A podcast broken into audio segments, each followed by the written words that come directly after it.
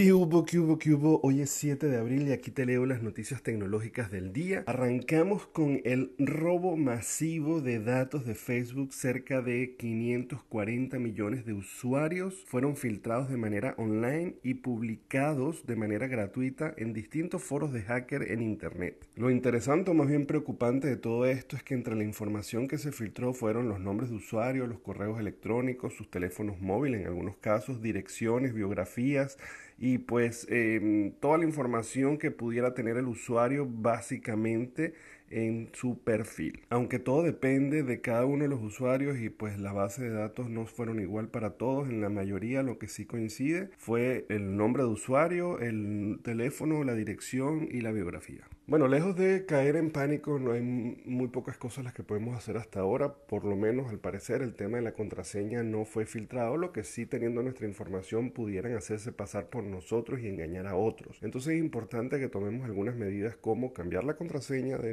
nuestro Facebook, si es posible cambiar nuestro correo para un correo, y como lo he recomendado en otras oportunidades, que usemos un correo que nadie conozca. Usemos un correo que solamente lo usemos para darnos de alta en las redes sociales, de tal manera que quien pretenda engañarnos el día de mañana, como no tiene nuestro correo real, porque nunca le hemos enviado un correo a nadie a través de esa dirección, entonces nunca van a poder enviarnos información engañosa. Cambiemos el correo, cambiemos la contraseña, pero sobre todo activemos el segundo factor de seguridad, que es tan importante por si alguien se hace pasar por nosotros o intenta robarnos la información y engañarnos a través de la ingeniería social, pues de esa manera nosotros vamos a recibir el segundo código de seguridad y ahí pues nos daremos cuenta que alguien está intentando entrar a nuestra cuenta. Adicionalmente puse un link en la descripción de este audio que se llama gordo.link slash check C-H-E-C-K, que te lleva a una página muy reconocida que se llama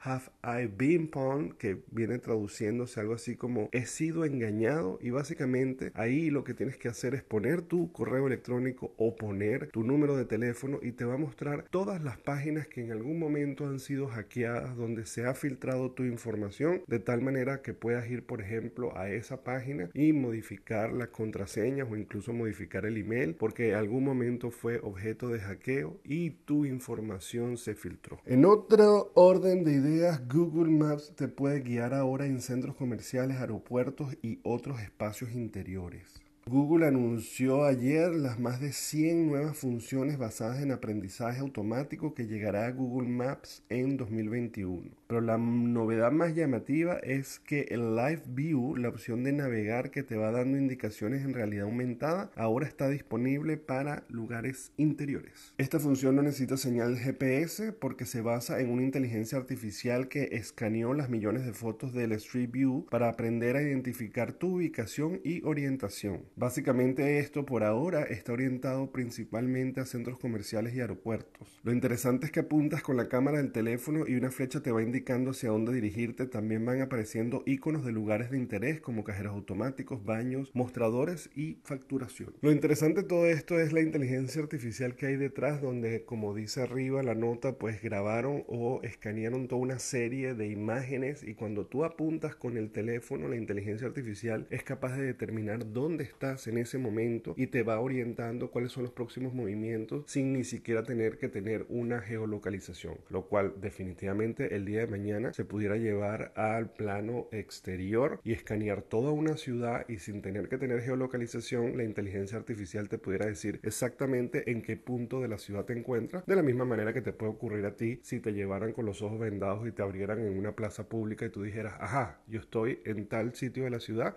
y pudiera salir, pues en este caso para mí es lo realmente sorprendente. Como siempre lo he dicho, muchas de estas funciones a simple vista como se exteriorizan no tiene gran uso porque tú dirías, bueno, yo para qué tanto la puedo usar en un centro comercial o en un aeropuerto, pero lo interesante es toda la tecnología que está detrás, todo el ejemplo que acabo de dar del tema de la inteligencia artificial y todo lo que se puede lograr hasta el punto, siendo un poco exagerado, de sustituir o suplantar eh, muchos de los GPS sin necesidad de hacer esa interacción. Veremos que sigue avanzando con todo esto. Bueno, señores, muchísimas gracias por todo el apoyo. Ya saben, me pueden conseguir en todas las redes sociales como arroba el gordo circuito y se pueden suscribir al canal de YouTube o de Spotify para que reciban estas notificaciones todos los días.